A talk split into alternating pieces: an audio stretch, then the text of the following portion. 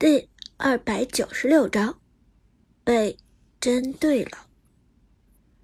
Dragon 战队这一波配合堪称惊艳，但现场观众早已经见怪不怪了。Dragon 战队可以打出这样的配合，并不稀奇，对他们来说，这只是常规操作。解说阿华大声地说：“我们看到 Dragon 这一局的打法很有针对性。”无论如何，就是要限制炮隐姓埋名的发挥。对他们来说，只要限制住了炮的隐形埋名，炮战队就变成了一只被拔掉爪牙的老虎。此时，Dragon 的 Lucky 点开状态栏，看到炮隐姓埋名的百里玄策经济排名倒数第二，只有炮战队倒霉的辅助东皇太一比他还穷。但东皇太一。马上就要利用学识宝石的优势反超百里玄策的经济了。很好，我看这一场还怎么秀？Lucky 冷笑着说道，继续上线收钱。场边，炮战队的经理人杜鹃脸色凝重。替补黄山小声问道：“娟儿姐，这一局咱能有什么办法？”杜鹃无奈摇头。办法，这一局可能没什么办法了。黄山，你知道咱们炮战队和抓梗战队最大的区别是什么吗？是，什么？黄山低声问道。杜鹃沉声道：“咱们炮战队是典型的以苏哲为核心打造出来的战队，所以整支队伍。”太依赖苏哲了，而 Dragon 战队的实力相对来说很平均，五个人里没有弱点。哪怕是咱们限制了边路百星王者 Lucky 的发挥，Dragon 战队依然能打得风生水起。黄山深以为然，但却很无奈的说道：“可是娟儿姐，这都是 Dragon 战队多年来积攒的底蕴呐。” Dragon 战队已经是一支老牌王者荣耀职业战队了，可咱们炮战队毕竟刚刚起步。嗯，杜鹃眯上眼睛，轻轻点头。他知道炮战队与 Dragon 战队之间的差距绝不是一天两天就能追上的。Dragon 战队究竟是老牌强队，而炮却只是后起之秀。难道？这场决赛要让对方让一追二了吗？赛场上，被拿下人头的苏哲表情严肃。没想到 Dragon 的针对战术打得这么有板有眼，将自己的百里玄策限制的这么好。大伙儿，我想你们也已经看到了，这场比赛 Dragon 战队专门就是在针对我。如果我们继续按照常规打法，顶我作为核心的话，那么咱们这一场必输无疑。”苏哲沉声说道。“队长，那你的意思是？”旺财听苏哲话里有话，连忙问道。苏哲道：“我的意思很简单，既然他们针对我，那我就去牵制他们。一个白起虽然皮糙肉厚。”但绝对牵制不了我的百里玄策，所以只要我动起来，就一定能够牵制他们两个人甚至以上。而这样一来，你们剩下就是四打三的局面。Jack 和阿飞，你们两个先霸占住边路，强行推塔。这样一来，咱们兴许还有机会。听到苏哲的解释，破战队终于明白了他的意思。在 Dragon 战队的针对性打法面前。苏哲的建议的确是唯一的解决办法。好，我们就这么办。老 K 重重点头，其他队员也都同意。苏哲抬头看向自己的队友，随后认真说道：“兄弟们，这一场我已经身不由己了，炮战队的未来就靠你们了。”紧接着。百里玄策和扁鹊复活，两人继续上线。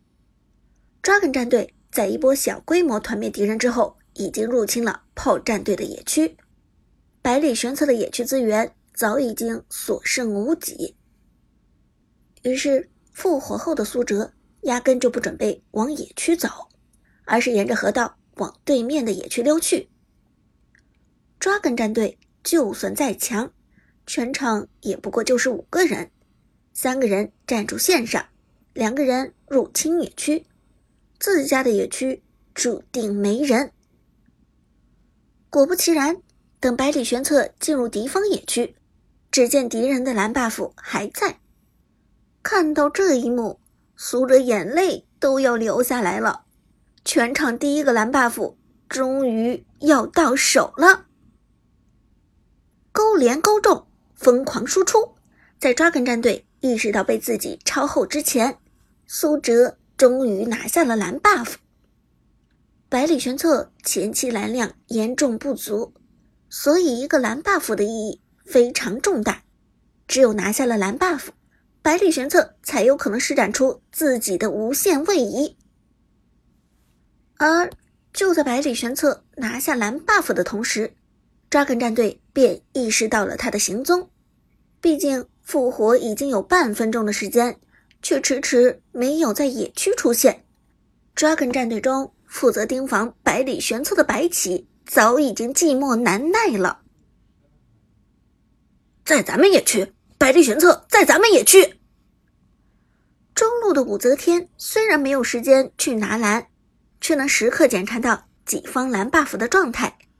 转身走到野区，探出蓝 buff 已经没了，武则天立即就意识到了炮战队玩的花样。而得到了武则天的示意，白起和哪吒二话不说朝着己方野区冲去。反正炮战队的野区已经被清空，再留下来也没有什么意义。回到野区之后，抓根的两人果然看到了百里玄策的身影。此时的百里玄策就躲在靠近边路的地方刷着蜥蜴，而且这条蜥蜴马上就要到手了。